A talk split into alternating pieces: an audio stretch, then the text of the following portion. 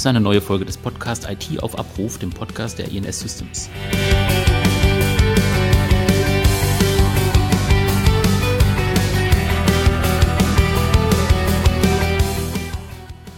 Ja, wir sprechen heute über äh, Digitalisierung und Mittelstand. Ähm, relativ breit formuliert, was ist äh, Digitalisierung, was ist Mittelstand? Äh, wenn man jetzt fünf Leute fragt, was ist Digitalisierung, was stellt sich da darunter vor, bekommt man wahrscheinlich sechs verschiedene Definitionen. Ähm, gerade im Mittelstand ist es auch schwierig, glaube ich, der, weil die eine Firma sich vielleicht denkt, ähm, ich bin jetzt so weit, dass ich mit KI schon Service anbieten kann. Ist bei dem Handwerksbetrieb von nebenan vielleicht einfach schon Digitalisierung, dass er jetzt keine Papierliste mehr hat, sondern ein Excel-Dokument benutzt. Also sehr unterschiedliche Ansprüche, sehr unterschiedliche Einstellungen. Ähm, das wollen wir mal so ein bisschen eingrenzen, ein bisschen verstehen. Ähm, wo sind die Schwierigkeiten? Was funktioniert da ganz gut? Was funktioniert vielleicht auch mit besonderen Lösungen? wir haben uns auch Experten heute eingeladen. Herr Krumnacker äh, von der INS ist da. Hallo, Herr Krumnacker. Hallo, Herr Braun. Grüße Sie. Ähm, bevor wir äh, die anderen Gäste vorstellen, vielleicht ähm, geben Sie noch mal eine kurze Einführung von sich aus. Was ist Ihre Vorstellung von Digitalisierung und Mittelstand? Wo sehen Sie da auch Herausforderungen? Oder vielleicht beschreiben Sie auch mal das Bild, was so in der Gesellschaft gerade auch von Digitalisierung vorherrscht. Das mache ich sehr gerne, Herr Braun. Also ich habe mich natürlich so ein bisschen vorbereitet und ähm, habe mal ein bisschen durch die Zeitung geguckt und ist jetzt gerade vorgestern in der Süddeutschen Zeitung wieder eine Kolumne veröffentlicht worden mit dem Titel Schluss mit Faxen, Deutschland hat die Digitalisierung grandios verschlafen. Mhm. Das ist nicht das, worüber ich heute reden möchte. Mhm. Ähm, also es gibt den Untertitel, es fehlt auch an der Lust und an dem Mut, das Gewohnte aufzugeben. Und ich glaube, das ist, das ist das Spannende. Wir haben ja unterschiedliche Facetten in der digitalen Transformation oder in der Digitalisierung, wo wir auch als IT-Unternehmen natürlich immer die Sicht haben, Digitalisierung ist die Implementierung und Wartung neuer Systeme was für die Kunden, die Anwender eine Vereinfachung bedeutet oder ein Zugewinn an Serviceleistung. Aber über, über technologiegetriebene Digitalisierung möchte ich gar nicht so sehr reden. Wir haben ja heute den Herrn Serpi noch dabei. Ähm, wir haben den Herrn Klug dabei, die sich gleich äh, auch noch vorstellen. Und ähm, es gibt ein, ein Schaubild, das werden wir auch sehr gerne nochmal in den Shownotes veröffentlichen, das hat er klug dargestellt, also einmal mit technologiegetriebener Digitalisierung und datengetriebener Digitalisierung als interne Sichtweise und dem externen, der externen Sicht in Richtung Geschäftsmodelle, geschäftsmodellgetriebene Digitalisierung, wo es darum geht, wie verliere ich nicht den Anschluss in meinem Geschäft? Und vielleicht, um das Fazit vorwegzunehmen, bevor wir jetzt weitermachen, ist, glaube ich, der Appell, den wir heute geben wollen, fangen Sie jetzt an, fangen Sie klein an und bauen Sie einen vernünftigen Plan auf. Und wie sowas aussehen kann, darüber wollen wir heute reden. Mhm, genau, Sie haben gerade schon kurz gesagt, wir haben auch noch zwei Gäste heute dabei. Äh, einmal den äh, Giovanni Serpi. Hallo, Herr Serpi. Hallo, Herr Braun. Grüße Sie. Ähm, Sie sind ja häufiger auch jetzt schon mal äh, zu Gast gewesen in dem Podcast, aber vielleicht können Sie einfach noch mal kurz sagen, was machen Sie bei der INS? Ich bin bei der INS, bin ich Mitglied der Geschäftsleitung und operativ sind meine Kerntätigkeiten grundsätzlich das Thema Service Management, rein um das ganze Thema Betrieb, dann noch ein wenig die ganzen rechtlichen Themen in unserem Hause sowie Informationssicherheit und Datenschutz. Mhm. Genau, und die dritte Person, die noch als Gast dabei ist, das ist der Armin Klug von Klug und Partner. Hallo, Herr Klug. Hm, hallo, Herr Braun. Jetzt wollen wir das auch durchhalten, dass Sie vielleicht auch kurz sich vorstellen, dass Sie sagen, was Sie machen. Ähm, legen Sie einfach mal los. Gut, wo anfangen? Ähm, Klugen, ja. Klugen Partner ähm, ist eine Firma, die sich darauf spezialisiert hat, äh, Menschen in ihrer Entwicklung zu begleiten. Und jetzt ist das großes Feld. Ich mache es mal ein bisschen kleiner und zugeschnitten. Womit ich mich gerade massiv beschäftige, ist mit Vertriebstrainings. Und ähm, das hat mit dem Hintergrund zu tun. Ich komme aus der IT. Ich war lange Jahre bei IBM gewesen im Vertrieb und habe dann nebenbei aber auch die Trainerausbildung gemacht, weil es mich einfach begeistert hat, wie kann man Menschen dazu befähigen, ihr Handwerkszeug gut einzusetzen. Und äh, Handwerkszeug für Verkäufer ist die Sprache. Und äh, da hatte ich damals äh, tolle Erkenntnisse und tollen Trainer und habe das dann quasi mit meiner Frau zur eigenen Firma aufgebaut. Ähm, das Thema heute hat mich deswegen so umgetrieben, weil ich seit ungefähr zwei Jahren ähm, im Bereich digitale Transformation versuche, die Lücke zu schließen zwischen dem, was ich glaube, was so Geschäftsführer im Mittelstand gerne an Gesprächen führen würden und auf der anderen Seite, was die Verkäufer von Systemhäusern sich zutrauen, draußen zu führen. Und das ist einfach ein spannendes Thema, wo ich jetzt auch äh, dann diese, dieses Schaubild entwickelt habe. um mal klarzumachen oder, oder nicht klar, sondern zu verdeutlichen, was sind denn die Facetten der digitalen Transformation und wie kann man es unterscheiden und äh, einfach um auch klarer zu haben, worüber reden wir und worüber reden wir nicht, um dann auch klarer das ansagen zu können, was man rüberbringen möchte. Mhm, genau, der Herr Krumlack hat es ja vorhin schon kurz angedeutet. Ähm, das Schaubild ähm, gliedert sich im Prinzip in internen und externen Facetten ähm, der digitalen Transformation. Ähm, können Sie vielleicht noch mal kurz beschreiben, was da so Ihre Gedanken bei waren, als Sie das Modell entwickelt haben und wo Sie tatsächlich auch grundsätzlich diese Unterscheidungen sehen? Also was ist für Sie mhm. intern, was ist für Sie extern? Ähm, wenn Sie da noch mal äh, eine Beschreibung für uns hätten. Sehr, sehr gerne. Ähm, kommend aus der IT habe ich gemerkt, dass das ganz viele Gespräche einfach mit Technologie anfangen, mit Image Recognition, Robotic Process Automation oder Machine Learning oder auch die ganzen Software-Applikationen, die es gibt. Also all das, was man so einsetzen, aber auch verkaufen kann als Produkte und dann bis hin zu Automatisierung der Prozesse und Automatisierung der Produktionsstraßen. Das waren alles diese technologiegetriebenen Digitalisierungen. Und ich habe aber gemerkt, ähm, Kunden die Endkunden machen sich Gedanken, wie können sie denn ihr eigenes Produkt, also Hersteller von Autofelgen, wie können sie ihr Produkt digitaler zum Endkunden hin machen, dass der Endkunde mehr auf sie aufmerksam wird. Und jetzt habe ich natürlich mit Autofelgen was ganz Krasses aufgegriffen, weil wie kann ich Autofelgen digital machen? Schauen wir uns nachher mal an, ob wir noch drauf kommen, ja. Aber um mhm. das extern zu zeigen, ist der, der Geschäftsführer, der C-Level von einem Mittelstand oder auch von einem größeren Konzern macht sich Gedanken, wo kann er zu seinen Endkunden digitaler werden. Und intern bewegen wir uns meistens auf der Technologieseite. Was dabei völlig außer Acht gelassen wird, ist auch diese auf der internen Seite die datengetriebene Digitalisierung. Denn aus Daten gewinnen wir Informationen. Und Informationen bringen Erkenntnisse, wenn ich sie richtig anschaue. Und neue Erkenntnisse können Innovationen oder treiben Innovationen. Also der größte Dateninformationsnutzer ist Amazon. Der treibt daraus dauernd immer neue Geschäftsmodelle. Und Sie haben so schön von Excel gesagt, Excel-Dokumente.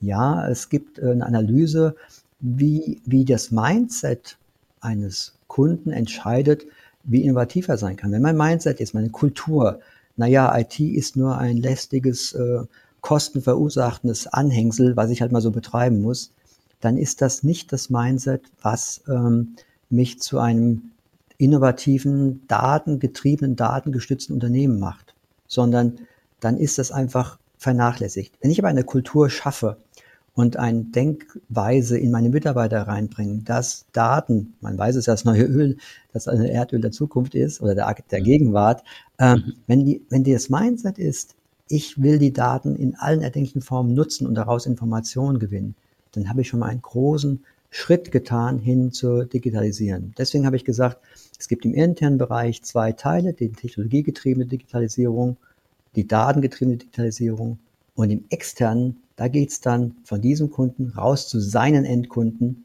Was könnte sein Produkt hin zu seinen Endkunden digitaler machen? Und da gibt's viele verschiedene Denkweisen. Es muss nicht nur das Produkt selber sein, das können auch die Bestellprozesse sein, wie der Krumlager vorhin sagte. Es können andere Prozesse sein.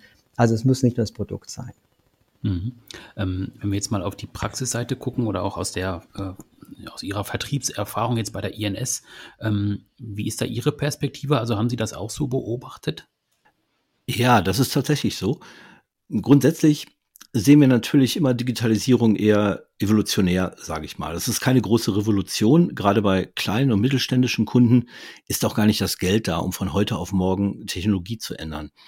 Ich glaube aber, den Gedanken, den Herr Klug geäußert hat, viel mehr über Geschäftsmodelle zu reden und gar nicht über, über Technologie. Also wir, wir können natürlich über, über Backup reden bei datengetriebener Digitalisierung, wir können über Homeoffice-Arbeitsplätze bei Technologie reden, aber ich glaube auch, dass wir immer mehr in den Fokus kommen, dass wir wirklich über Geschäftsmodelle reden. Und das ist auch äh, sicherlich ein Steckenpferd von Herrn Serpi. Ich persönlich ähm, stelle öfters fest, äh, gerade im Dialog mit Kunden, unabhängig ähm, welchem Level, also ob das jetzt der Geschäftsführer ist oder tatsächlich der IT-Leiter, die natürlich unterschiedliche Blickwinkel haben, dass äh, immer mehr auf uns zukommen und uns darum bitten, sie in der digitalen Transformation zu unterstützen. Warum? Weil die Begrifflichkeit und die Anwendung der Begrifflichkeit Digitalisierung, äh, Digitalisierung, damit digitale Transformation der Geschäftsprozesse für viele gar nicht greifbar sind. Und an dieser Stelle ähm, ist es schon oft so, dass wir auch immer wieder praktisch auf das Thema hinausgehen, was ist denn, wer sind denn deine Zielkunden? Wer sind denn deine Endkunden? Wen willst du erreichen? Bist, hast du, hast du, lieber Kunde, überhaupt ein Produkt oder ein Service, das sich weiter digitalisieren lässt? Welche Möglichkeiten sind denn gegeben? Es ist, es ist, wie man so schön, um diesen Begriff vielleicht gegebenenfalls ähm, zu strapazieren oder zu überstrapazieren, es ist einfach eine 360-Grad-Betrachtung der Thematik notwendig intern getrieben, aber wo will ich denn auch hin? Eine Zieldefinition, die ist sehr wichtig, glaube ich. Und ähm, mhm. vielleicht auch hier nochmal, möchte mal Anschluss greifen oder aufgreifen, ähm, diese Schlagzeile, die Herr Krumnacker vorhin ähm, dargestellt hat oder, oder zitiert hat. Ich glaube, ganz viele umtreibt momentan eine Angst um, ich muss unbedingt digitalisieren, koste es, was es wolle, weil ich sonst äh, den Anschluss am Wettbewerb oder am Markt verliere. An dieser Stelle sage ich auch, wir müssen aufpassen, dass das Thema Digitalisierung nicht zu so einem Angstwerkzeug wird. Das finde ich äh, ist ein guter Gedanke und für uns ist es natürlich auch eine unglaubliche Herausforderung, weil natürlich wir kommen von der Technik, diese interne Sicht können wir relativ entspannt abbilden und ähm, natürlich können wir dem Kunden sagen, ähm, wir, wir helfen dir, Daten zu sammeln, wir stellen dir Storage zur Verfügung, wir sorgen dafür, dass deine Daten nicht verloren gehen, wir machen das Ganze sicher. Und da holen wir uns halt auch Partner ins Boot, mit denen wir sowas machen.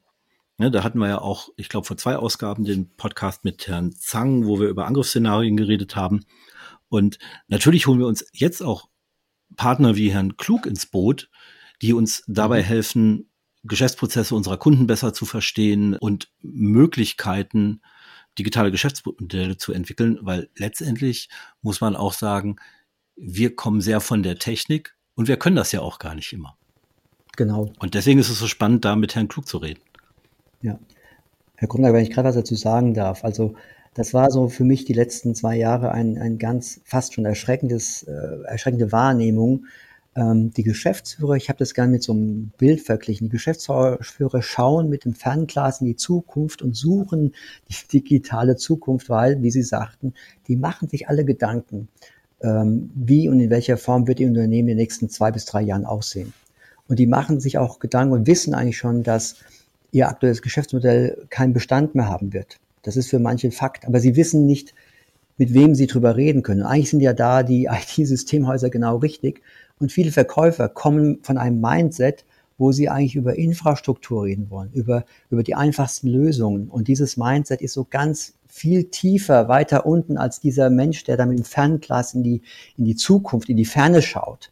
Und, und diese Lücke zu schließen zwischen, äh, ich will da klassisches Produkt verkaufen und ich äh, muss auf einen Bereich hingehen, ich finde den Begriff aus der Philosophie so spannend, intelligibles, also das, was ich nur mit dem Geist erfassen kann. Und hier geht es im Prinzip erstmal darum. Es geht um intelligible Produkte, die ich erst mit dem Kunden gemeinsam in einem Ideenworkshop kreieren kann. Und dann wird es aber spannend und dann wird es lebendig und dann ähm, ist man auch als Verkäufer, als Berater positioniert, weil man den Kunden begleitet hat. Und das ist ein ganz spannendes Unterfangen, da die ähm, ja, Systemhäuser zu begleiten, zu beraten und äh, sie dahin zu entwickeln.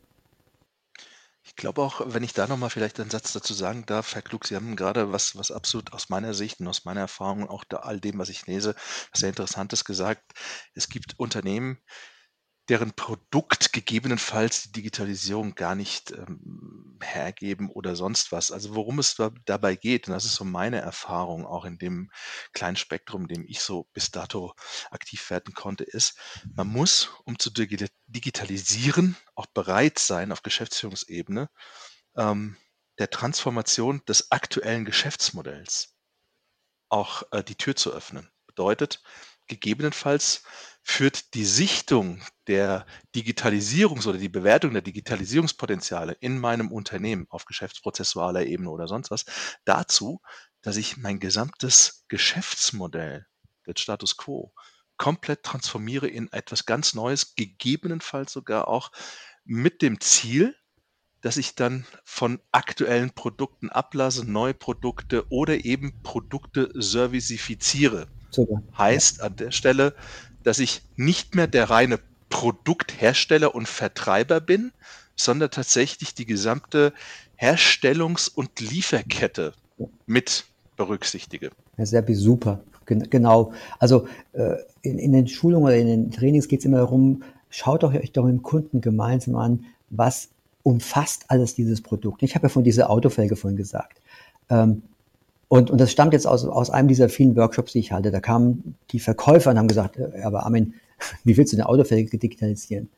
Und natürlich ist es da schwieriger, aber ich kann doch zum Beispiel, wie der Kunde seine Autofelge für sein Auto aussucht, digitalisieren. Ich kann ein Foto von meinem Auto von der Seite aufnehmen, stelle es ins, äh, auf meinen Browser und lasse dann die Felgen drüber laufen und sehe sofort, welche Felge passt zu diesem Auto hervorragend. Und schon habe ich diesen, diesen Prozess des Produktzusammenstellens digitalisiert. Das Produkt selber nicht, aber das, wie ich zu dem Produkt zur Auswahl komme. Und das kann ja. Das könnte natürlich dann auch einfach in die Richtung gehen, ähm, ich verkaufe dem Kunden nicht mehr die Felge, den die dann einfach benutzt, sondern ich verkaufe ihm quasi die Nutzung der Felge. Also ich digitalisiere das Produkt so, dass ich dann einfach nachher abrechne, der ist da 20.000 Kilometer mitgefahren und dafür zahlt er dann. Oder ist das so ein Prozess, den man auch mit einschließen könnte oder ist es ähm, nochmal eine andere Richtung? Das kann man auch mit einschließen und das machen ja auch hier äh, Stiel mit seinen äh, Sägen. Äh, mhm. wie, viel, wie viel Sägekilometer hat die Kette quasi zurückgelegt? ja. ja, genau. Mhm. Ja, ja natürlich. Und, mhm. und das, dieses Größerdenken, das ist ähm, auf der einen Seite sehr spannend und auf der anderen Seite für manche erstmal ähm, vielleicht ein bisschen erschreckend. Und vor allen Dingen ist es neu. Und was Neues ist erstmal ein bisschen auf Abstand gehen. Und das ist schade, denn hier liegen ganz, ganz viele Chancen und Möglichkeiten, mit dem Kunden in ganz engen Austausch zu kommen. Jetzt haben Sie ja gerade von dieser Lücke gesprochen, die jetzt zwischen dem IT-Verkauf oder IT-Vertrieb auf der einen Seite und den ähm, Geschäftsführern der Unternehmen äh, herrscht. Was ist so Ihre Einschätzung? Wodurch ist diese Lücke entstanden? Ist das ein Problem der Perspektive der Verkäufer oder ist es ein Problem der Haltung der Geschäftsführer? Und ähm, ja, wenn man einen Schritt weiter denkt, wie kann man diese Lücke schließen? Was ist da so Ihre Erfahrung? Hm, danke für die Frage. Ähm, kommend aus der, aus der IT und weil ich halt wirklich lange, lange Zeit, äh, auch jetzt seit mehreren Jahren mit vielen Systemhäusern und Verkäufern zu tun hatte, habe ich, das ist jetzt meine ganz persönliche mhm. Meinung, das ist keine Erhebung und keine Marktforschung, sondern einfach aufgrund von sehr vielen Teilnehmern. Also ein großer Grund ist tatsächlich das Mindset des Verkäufers. Und die jüngeren Verkäufer sind schon aufgeschlossener. Die sind äh, mit, mit Software Services, Cloud Solutions groß geworden. Ähm, jetzt will ich keine Altersdiskriminierung betreiben. Ich habe nur festgestellt, wenn jemand mit Hardware groß geworden ist und als Hardwareverkäufer angefangen hat, für den war jeder weitere Schritt zu dem immer ungreifbareren Produkten ein, ein wirklich ein Entwicklungsschritt. Und mancher Verkäufer geht diesen Entwicklungsschritt schneller und mancher braucht ein bisschen länger. Also das ist wirklich so dieses, diese, diese, diese Umgewöhnung von, ich komme von einem klassischen, ich habe ein Produkt, das ich anbieten kann, das hat einen Preis, dann baue ich noch ein paar Teile dazu und dann ist der Preis ein bisschen größer und fertig. Hinzu, ich muss verstehen, was der Kunde braucht, ich muss verstehen, antizipieren, was ihm helfen könnte und, und bewege mich dann in irgendwelchen Bereichen, wo es dann nicht mehr ganz greifbar wird. Ein großer Punkt. Der andere ist natürlich, ähm, alle Verkäufer werden nach Quote bezahlt. Sie müssen ihre Ziele erreichen. Und vielmal wurde in meinen Workshops gesagt, aber Armin, ich muss dieses Jahr meine Quote erreichen und nicht irgendwann in drei Jahren, wenn der Kunde dann mal auf nach allen Pro Projektphasen und so weiter irgendwas dann bei uns kaufen muss. Und das Spannende war, ähm, wo sie dann gemeint haben, ich kann es nicht ansprechen und dann zu erkennen, wenn sie es nicht ansprechen, dann haben sie gar keinen Gesprächspartner, weil der Geschäftsführer wird Ihnen nicht zuhören mit den einfachen Themen, denn er bewegt sich auf einer anderen Ebene. Er hat Sorgen, er macht sich Gedanken um übermorgen oder morgen sogar schon. Und dann muss ich genau dieses Thema ansprechen, dann hört er mir zu. Wenn ich dieses Thema nicht anspreche, dann bin ich eh gleich draußen. Wenn er mir aber zuhört, dann habe ich einen, meinen Fuß in der Tür. Und natürlich ist vielleicht das erste Projektchen für mich kein Umsatzbringer, aber ich bin drin und er weiß, ich bin sein Sparingspartner. Und dann geht's weiter. Sparingspartner ist ein gutes Stichwort. Also ich bin ja ganz froh, wenn ich Sie so höre. Wir sind ja von der INS schon sehr lange kein klassisches Systemhaus mehr. Wir haben da unsere Transformation. Ähm, Herr Serpi, korrigieren Sie mich, wenn ich jetzt Unfug erzähle, aber ich glaube, es war 2007, wo wir uns als, als Cloud-Service-Provider aufgestellt haben. Genau aus der Not, dass äh, Hardwarevertrieb ähm, nicht mehr mit unseren Kunden funktionierte in der Form. Seitdem haben wir uns äh, komplett gewandelt zum Managed Service Provider. Also nicht nur in der Cloud, auch in äh, on-premise. On also wir, wir sind Dienstleister und das ist auch unser Vertrieb anders aufgestellt.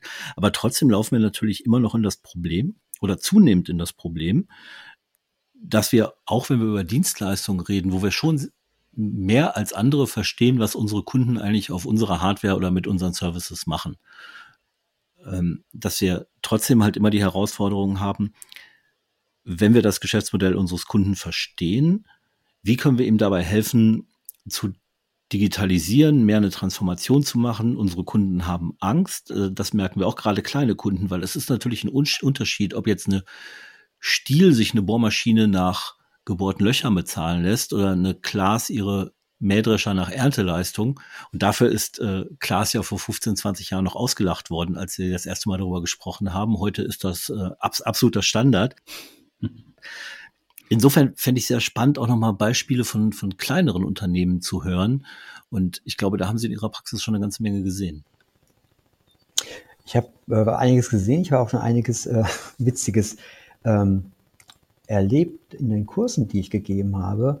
Ähm, teilweise ist es ja, also wir haben alle dieses Tiptoy kennengelernt. Tiptoy, dieses Produkt von Ravensburger, ist für mich so ein Beispiel für Digitalisierung von einem Produkt, was per se erstmal nicht digital ist. Ein Buch ist analog, mehr analog geht nicht. Und Tiptoy kennt wahrscheinlich jeder, diese, dieser Lesestift, mhm. der dann über das Internet äh, aufgeschlaut wird und kann dann dieses Buch anhand von bestimmten Icons erkennen und kann dann dieses Bauernhofbuch zum Beispiel für kleine Kinder, äh, kann er dann die Stimmen der einzelnen Tiere vormachen oder erklärt, was ein Mähdrescher, eine Ecke und ein Pflug ist. Ähm, genauso beim Globus. Das heißt, ein Globus war früher einfach zum Angucken äh, und man konnte darauf die Länder erkennen. Jetzt mit Tiptoy kann ich darauf rumtippen und erkenne, okay, und kriege erklärt, das ist Afrika und der längste Fluss und die Staaten hier heißen so und so spannend. Ähm, Moleskine, diese, diese, diese ähm, Schreibblöcke da, wo man so wunderbar handschriftlich reinschreiben kann, hat sein Produkt auch digitalisiert, indem man, indem es einen Stift dazu gelegt hat, der, sobald man etwas in seinen Moleskine reinschreibt, genau diese Bewegung auf ein Smartphone, auf ein Tablet, auf ein iPhone, auf einen PC überträgt und ich kann es da weiter digital bearbeiten. Und ein paar witzige Ideen jetzt aus den Kursen war, es gibt so Tiernahrungsfutterautomaten, also wo die Katze quasi jeden Morgen um 8 Uhr ihr Frühstück bekommt, wenn die Herrchen nicht zu Hause sind. Und äh, ein Kursteilnehmer hat gesagt, ich betreue diesen Kunden und äh, wie wäre es denn, wenn ich zu dem gehen würde und, und erklären würde, Mensch, viele Kunden vergessen nachzubestellen und jetzt wäre es doch ganz einfach, dass dieser Tiermittelautomat selbstständig über WLAN ähm, bei Amazon Konto hat und kann dann direkt sein Tierfutter bestellen. Immer wenn es dann unter zehn Prozent geht oder so etwas. Das heißt, ich habe diesen Schritt, das Versorgen des Tieres mit dem Automaten noch einen Schritt weiter gedacht. Nämlich der Automat sorgt dafür, dass er dann auch genügend Tiernahrung zu Hause hat, mit dem er gefüllt werden kann. Oder eine andere witzige Idee ähm, ist hier in, in, der, in Heidelberg entstanden. Heidelberg hat viele Studenten. Die Studenten nehmen furchtbar gerne von ihren ganzen Einkäufen, Aldi, Edeka, Check-in, ihre Einkaufswegen mit nach Hause und der eine Euro, der interessiert sie nicht. Dann stehen am, am Ende 10, 15 Einkaufswegen in der Parkbucht hier und blockieren natürlich Parkplätze und äh, ich glaube, die Supermärkte ärgern sich ein bisschen, dass ihre Einkaufswegen verteilt sind. Ähm, das könnte man ja ganz einfach hergehen und könnte sagen, okay, der Einkaufswagen, bevor er ausgelöst wird, wird erstmal mit einer EC-Karte ausgelöst und wir machen klar, wenn der Einkaufswagen nicht heute Abend wieder eingeparkt wird und ver, ver ausgebucht wird, dann hast du diesen Einkaufswagen käuflich erworben, kostet 300 Euro und das wird von deinem Konto abgebucht. Also der, der, der Fantasie sind keinerlei Grenzen mehr gesetzt. Überhaupt gar nicht. Und wir hatten ja eingangs äh, mal über Hemden gesprochen. Ähm, ich weiß nicht, ob diese Firma, weil ich mal genannt habe, aber ich habe gehört, es gibt einen Hemdenhersteller, der hat mit einem Waschmaschinenhersteller ähm, etwas für, ich sage jetzt mal, für den unbedarften Junggesellen gemacht, nämlich äh, die Hemden haben einen, einen RFID-Tag und wenn die Waschmaschine halt auf 60 Grad Programm steht und ich will da als Junggeselle, der mit Waschmaschinen sich nicht gut so auskennt, das Hemd reinschmeißen, dann sagt die Waschmaschine, nein, du nicht, weil du bist nur auf 30 Grad zugelassen, äh, bitte nicht hier rein. Ja, so. Ja, wo, wobei als Junggeselle muss ich da ja sagen, also 40 Grad geht immer. äh, 40 ja. Grad außer bei Bettwäsche geht immer. Ja, aber das, das sind schöne Beispiele. Es ist natürlich auch so, wir sehen es ja auch äh, bei unseren Kunden, also wir haben jetzt, glaube ich, seit vier oder seit drei Jahren äh, eine ganz interessante Kooperation mit der Planet AI, einem Unternehmen aus Rostock. Die sind einer der Weltmarktführer im Bereich Handschriftenerkennung. Ich weiß nicht, wie viele Menschen wir dieses Video schon gezeigt haben. Also die haben ein, ein neuronales Netz gebaut, mit dem man Handschriften lesen kann, auch auf Karo-Papier, auch in alten äh, Kirchenbüchern. Also die Landesbibliothek in Mecklenburg-Vorpommern arbeitet unter anderem genau in, in diesem Feld alte Dokumente zu lesen. Das kann aber auch neue äh, Dokumente lesen. Das kann auch ähm, Arztquittungen lesen. Das ist also unfassbar. Das, das Video ist total spannend. Das werden wir auch äh, unter dieser Folge mal verlinken. Das haben sich ganz viele Leute angeguckt und fanden das super spannend. Und im Prinzip hat uns immer jeder gesagt, ja, aufregend, ich habe vielleicht auch so eine leise Idee, was ich mal mit meinen alten Archiven damit machen könnte. Wir haben das drei Jahre lang nicht einmal verkauft. Und wir haben, wir arbeiten jetzt mit einem kleinen Dienstleister und ohne das abfällig zu meinen, das ist eine 20-Mann-Bude. Und die haben sich jetzt mit uns hingesetzt und die haben genau das Thema Belegerkennung und, und handschriftliche Briefe, die sie immer noch bekommen aus, aus ihrer Kundengruppe. Und da bauen wir jetzt gemeinsam mit denen und dem ähm, unserem Partner, der Planet AI, gerade an einer Lösung. Leider kann ich die Firma noch nicht nennen und wir können es noch nicht zeigen. Also wir sind kurz vor Abschluss der Entwicklung. Das ist, das ist hochspannend und da hat sich einfach mal jemand getraut. Auch so ein bisschen aus der Not heraus, weil die bei einem großen Projekt einfach geflutet wurden mit, mit ähm, Belegen. Aber, aber sehr, sehr spannend. Und es gibt da ja auch durchaus Möglichkeiten, damit beschäftigen wir uns jetzt gerade so ein bisschen, dass es sehr viele Digitalisierungsprogramme der einzelnen Regierungen, Länderregierungen, Bundesregierungen gibt, wo sowas ja durchaus auch nennenswert gefördert wird. Da werden wir auch in Zukunft nochmal eine Folge zu machen. Das, ähm, da arbeiten wir uns auch gerade so ein bisschen ein. Und da würde ich vielleicht gerne nochmal drüber reden, was ist denn mit den richtig kleinen Unternehmen? Also Unternehmen mit 30, mit 50, mit 100 Mitarbeitern, die einfach sagen, das ist alles total spannend, aber wir haben eigentlich keinen, der sich damit beschäftigt und bezahlen können wir es auch nicht. Oder wir wissen gar nicht, was es kostet und ähm, dann so ein bisschen, ähm, da müssten wir jetzt unseren Kölner Kollegen dabei haben, der kann ja dieses, es hätte noch immer Jotje Jange äh, besser sagen kann als ich. Haben, haben Sie da Erfahrungen mit Herr Klug? Diese Frage, was kostet es denn, ist, ist eigentlich äh, erst an dritter Stelle zu stellen.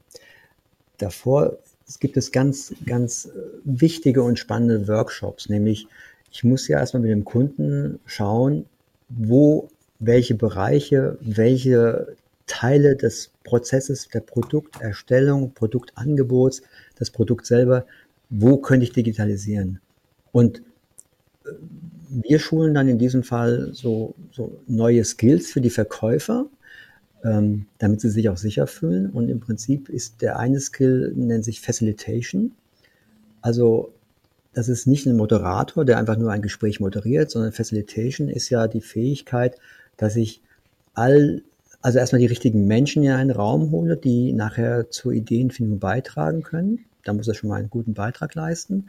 Und dann die Fähigkeit, dass er diesen Ideenkreierungsprozess gut unterstützen kann, sodass er wirklich jede Meinung gehört werden kann und dass auch mal, ich sage jetzt mal 30 Sekunden Schweigen also kreatives, nachdenkendes Schweigen ausgehalten werden kann. Weil oftmals entstehen ja wirklich tolle Ideen, wenn mal so ein bisschen Leerlauf da ist. Also diese Skills sind sehr einfach festzustellen. So, wenn ich dann mit dem Kunden zusammensitze und so einen Facilitation Workshop mache und das Ganze vielleicht auf einem Business Model Canvas moderiert mit einem schaubaren Bild vor Augen anleiten kann, dann entstehen innerhalb von einem halben Tag ganz wunderbare Ideen, die dann entweder die Lieferkette betreffen oder das Angebotsverhalten oder das Produkt selber oder was auch immer. Und wenn der Kunde das dann sieht und dann kann er anfangen zu sagen, okay, das klingt eigentlich jetzt am spannendsten. Ich fange jetzt mal mit diesem kleinen Teilausschnitt an, nämlich zum Beispiel, ich möchte wirklich meine Dienstleistung über die, über eine App anbieten, weil ich festgestellt habe, das brauchen meine Kunden. Und das kommt in so einem Workshop raus zum Beispiel. Und dann kann ich sagen, was kostet denn die, die Produktion oder die Programmierung einer App? Und ich glaube, das ist die richtige Vorgehensweise. Und das war auch das, was ich am Anfang gemeint habe. Es kann durchaus sein, dass das erste kleine Projektchen kaum Umsatz für das System ausbringt. Könnte leider passieren. Ja, macht nichts, weil es ist dann positioniert und alles weitere kommt ganz klar mit dem System aus. Und man ist auch nicht mehr in Preisvergleichen drin, weil diesen, diesen Prozess des, des Ideengebärens, äh, den teilt der Kunde nicht nochmal mit einem anderen Partner. Das macht er nicht. Das, das ist durchaus eine Erfahrung, die wir auch machen. Ich meine, wir haben sehr viele langjährige Kunden und wir leben auch tatsächlich nicht von einem spektakulären Wachstum durch, durch Neukundenvertrieb, sondern verstehen uns sehr als, als Partner auf Augenhöhe mit unseren Kunden und entwickeln uns auch mit unseren Kunden. Und wir haben auch, äh, das ist ein, ein Beispiel, das ich immer wieder nenne.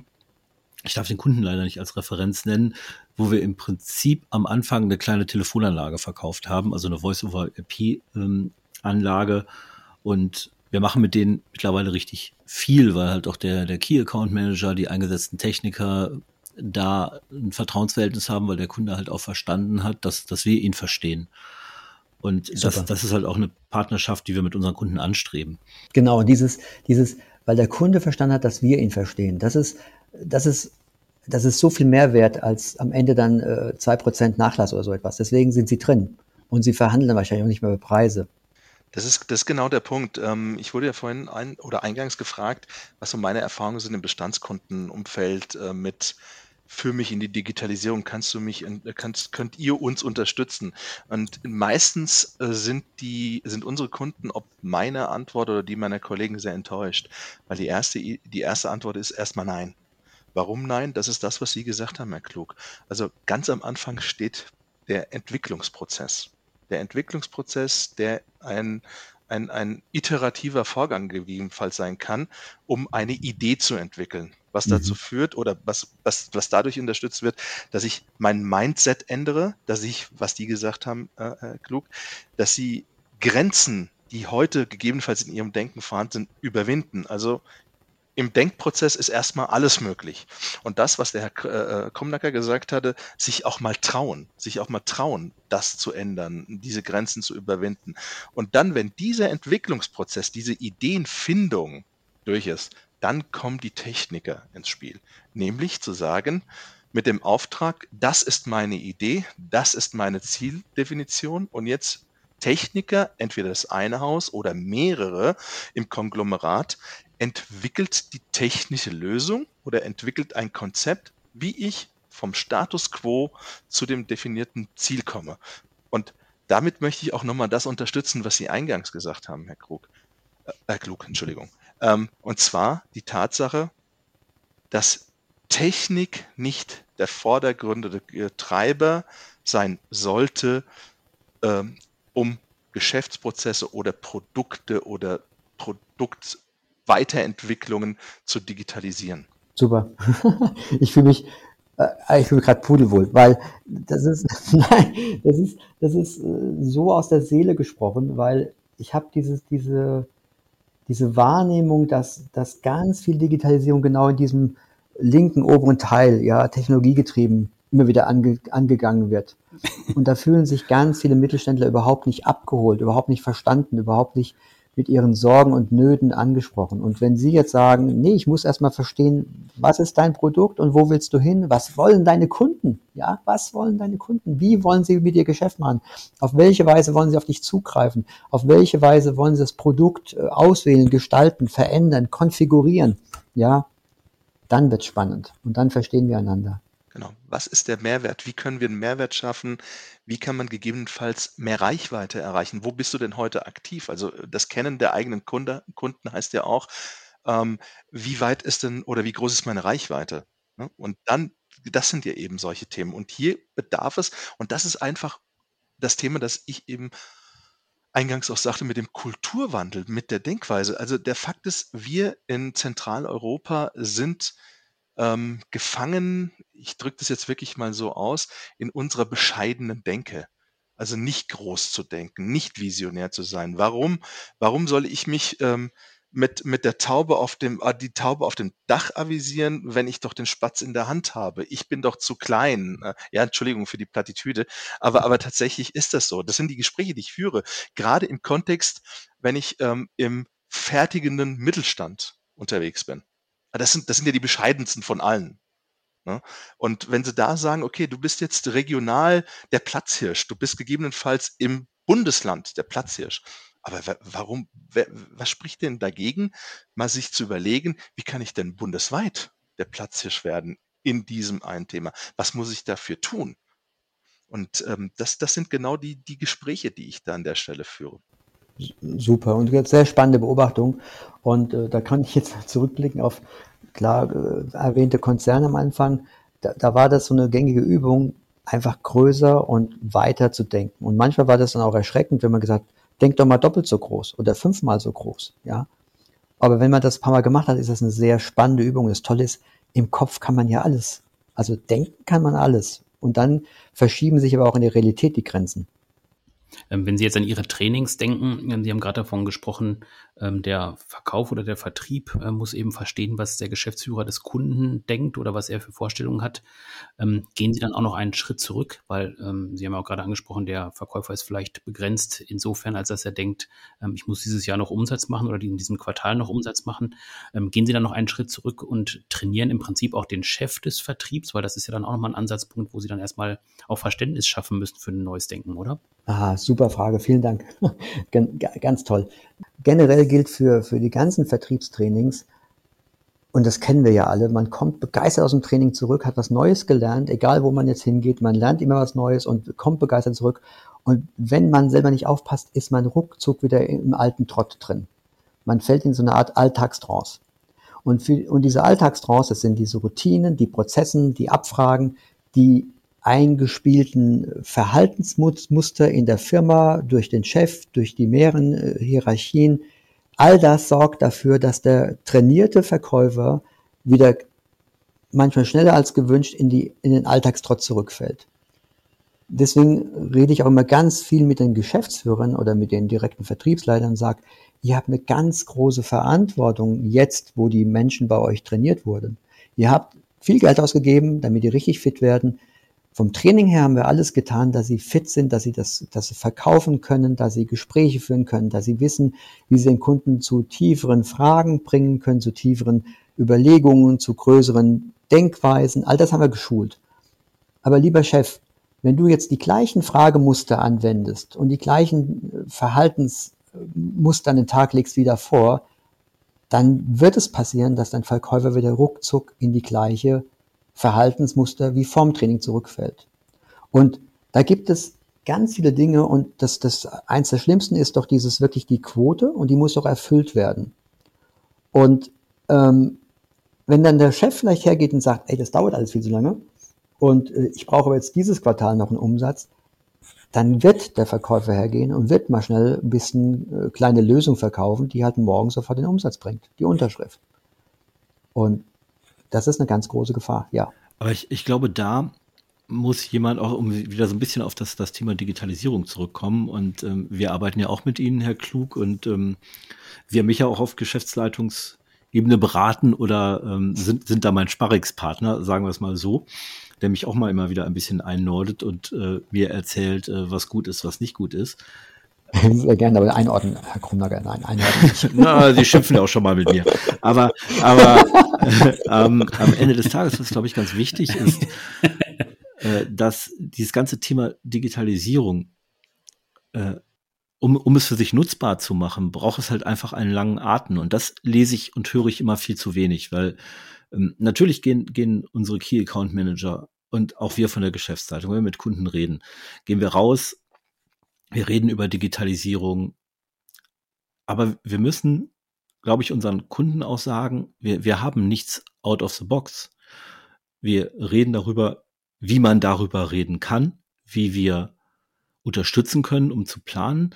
Und ich glaube, da ist es ganz wichtig, dann auch Antworten zu haben, wer sind denn meine Partner? Kann ich mal einen, einen Herrn Klug ins Boot holen oder wenn wir bei, bei Prozessdesign sind, ähm, das war in unserem allerersten Podcast, da haben wir mit Herrn Altener von der Sollens gesprochen, der sich mit Geschäftsprozessen, mit Qualitätsmanagement auskennt, der da sehr modern unterwegs ist. Haben, haben wir vielleicht tatsächlich ein Technologiethema, da kann die INS immer helfen, haben wir ein Security-Thema, das können wir zusammen mit Partnern machen. Haben wir wirklich von, brauchen wir einen Kreativworkshop? Ja, oder ähm, müssen wir intern helfen. So, sowas können wir dann mit Ihnen machen, genau. Und ich glaube, das ist auch die Antwort, die ich, die ich heute als Dienstleister bieten muss. Und darum machen wir auch diesen Podcast, um unsere Partner vorzustellen und darüber zu reden, was braucht's denn eigentlich? Und wir kriegen ja auch immer wieder oder bekommen immer wieder die eine oder andere gute Idee in dem Zusammenhang. Deswegen haben wir Serpe und ich auch so viel Spaß daran. Ja. Und Herr Krumner sagt mir was ganz Tolles. Wir haben doch nichts out of the box. Und genau dieses, wir haben doch nichts out of the box, ist ja, ich übersetze mal, ein fehlendes Produkt. Und das ist leider für einige, wenn nicht sogar viele Verkäufer ein Hindernis, dieses fehlende Produkt. Weil das ist das, womit sie früher groß geworden sind, woran sie sich äh, im Verkaufsgespräch, ich sage es mal, festhalten konnten. Ähm, und das fehlt jetzt. Und damit umzugehen und, und zwar gelassen und in, in Sicherheit und dass ich mich dabei wohlfühle, das ist das, das neue Lernen. Wobei ich immer sage, wenn, wenn das mal verstanden ist, diese Verkaufsgespräche sind viel leichter zu führen als äh, eins, wo ich sämtliche Feature Codes mit deren Benchmarks und so weiter im Kopf haben muss. Viel anstrengender. Ich möchte es mal so ausdrücken. Wir führen öfters mal die Transformationsprozesse bei Vertrieblern, die wir neu einstellen als Managed Service Provider, die aber aus dem reinen Produktverkauf kommen. Das ist ein das sind komplett unterschiedliche Welten. Diese Kollegen sind es gewohnt gewesen, eben Tech-Specs oder irgendwelche Features auswendig zu können und die komplett runterzurattern. Ähm, die Service-Betrachtung, und jetzt kommt es nämlich, äh, also ist meine Beobachtung folgende.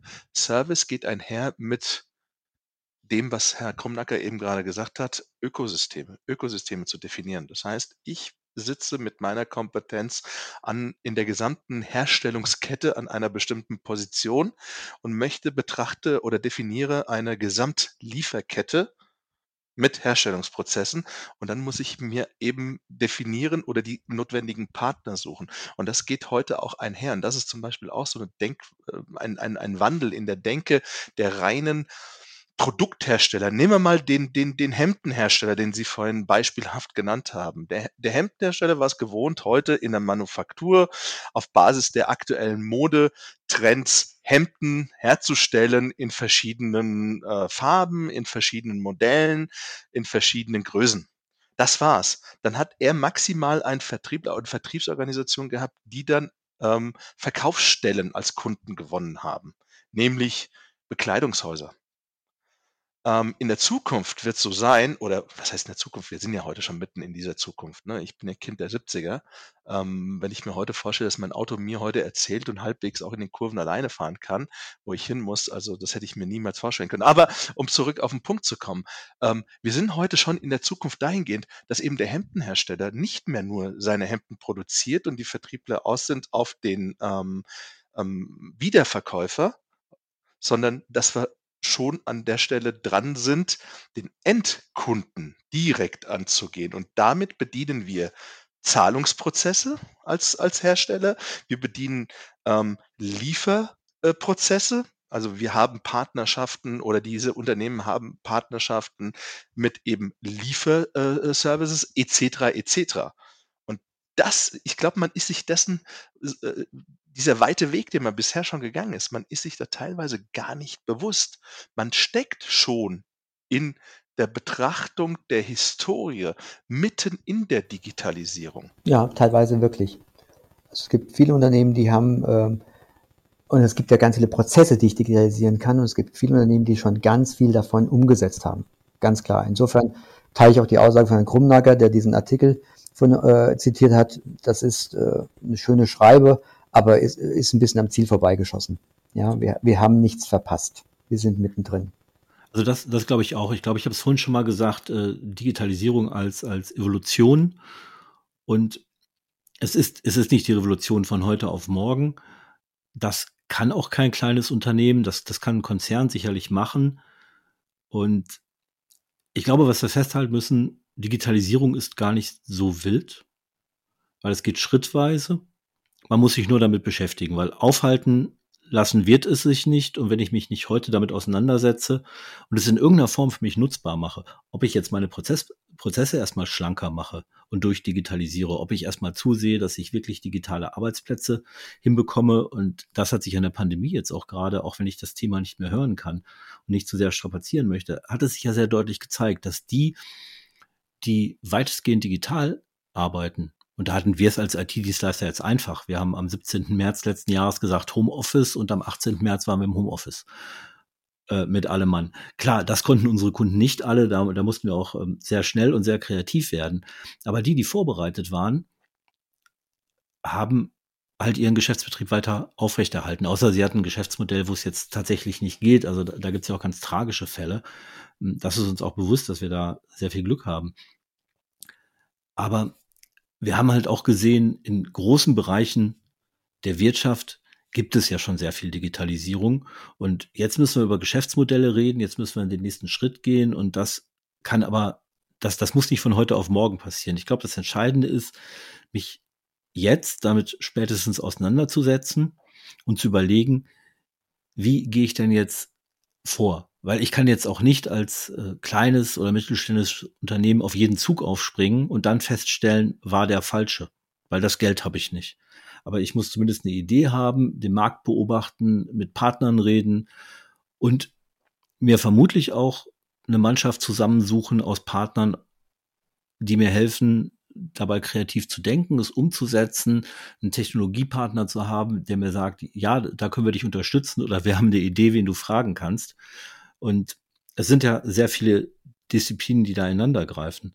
Und das zeigt ja schon, dass es ähm, zwar in allen Hochschuldisziplinen in Deutschland sich alle damit beschäftigen, aber es gibt tatsächlich erst seit, ich glaube, 2015, ich meine in Leipzig, die, ähm, den ersten Hochschulstuhl wirklich, der sich ausschließlich mit Digitalisierung beschäftigt. Und das ist eine absolute Querschnittswissenschaft. Weil Natürlich beschäftigen sich die Logistiker damit und die Informatiker beschäftigen sich damit und die Betriebswirte, aber ich brauche halt alle im Boot. Und gerade als Kleiner bin ich da doch extrem auf Partner angewiesen. Ja, und wie man Partner von INS werden kann oder auch mit Herrn Klug ins Gespräch kommen kann, das verraten wir Ihnen gerne, wenn Sie uns eine Frage in den Kommentaren hinterlassen oder uns einfach eine E-Mail schicken an podcast.ins-online.net.